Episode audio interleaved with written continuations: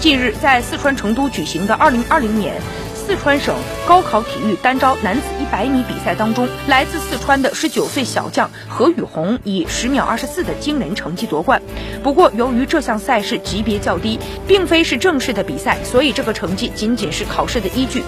但是，据何雨虹本人透露，自己并未用尽全力，这也意味着他完全有实力打破保持了三十四年之久的全国和亚洲青年纪录。加上前两个月跑出了十秒三六、十秒三七。何雨虹已经成为了中国跑得最快的零零后。如果文化课考试顺利，这位零零后最快飞人